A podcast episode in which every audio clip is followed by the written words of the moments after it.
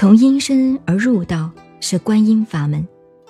你看，碰外面，碰一声，我们这里自己厨房，哗啦吵得很，每个音声你都听到，你看看都很清静。如果你心里不清净，听不见了，因为心里空就听见了，而听见了也是空的。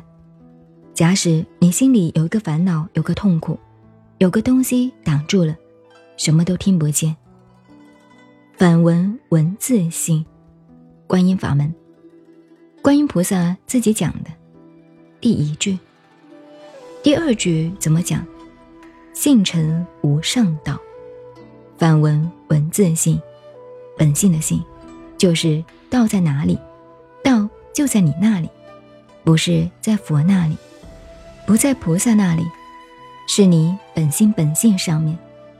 性成无上之道，这一念把外面阴身这个现象不管，能闻之性本在这里，能闻之性无声无臭无相，本来如此吗？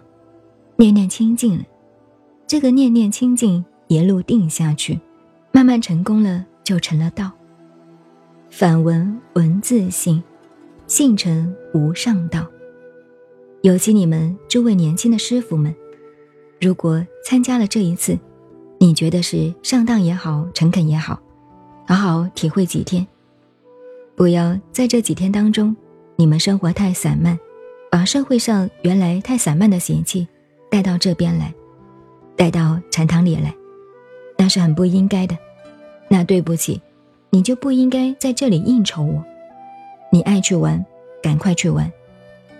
这个位子，想要修行的，想进来不可能的，在外面的很多。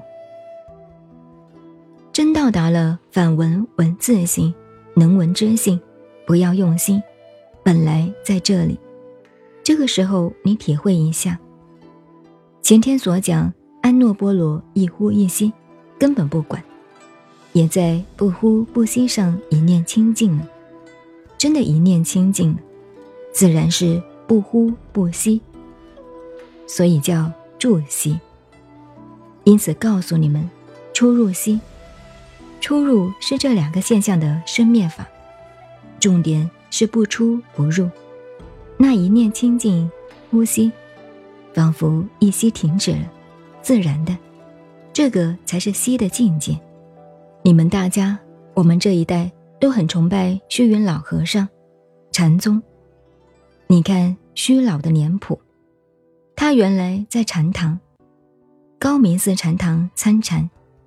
不过你注意，薛老也好，来果老和尚也好，年轻都是学道家入手的。后来。薛老在禅堂参禅，那个时候他是参话头的。后世的禅宗怎么开悟的？喝茶，茶杯打破。为什么茶杯打破了开悟了？观音法门，杯子啪一声，哦，原来是这个，就是反闻文字性，性成无上道，不是话头使他开悟的。薛老，抗战时候在重庆做法会，我们都经常聚在一起。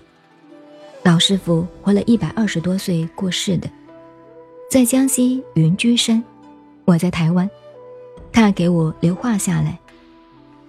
这些不是重点，不要管这些，是告诉你们观音法门的重要。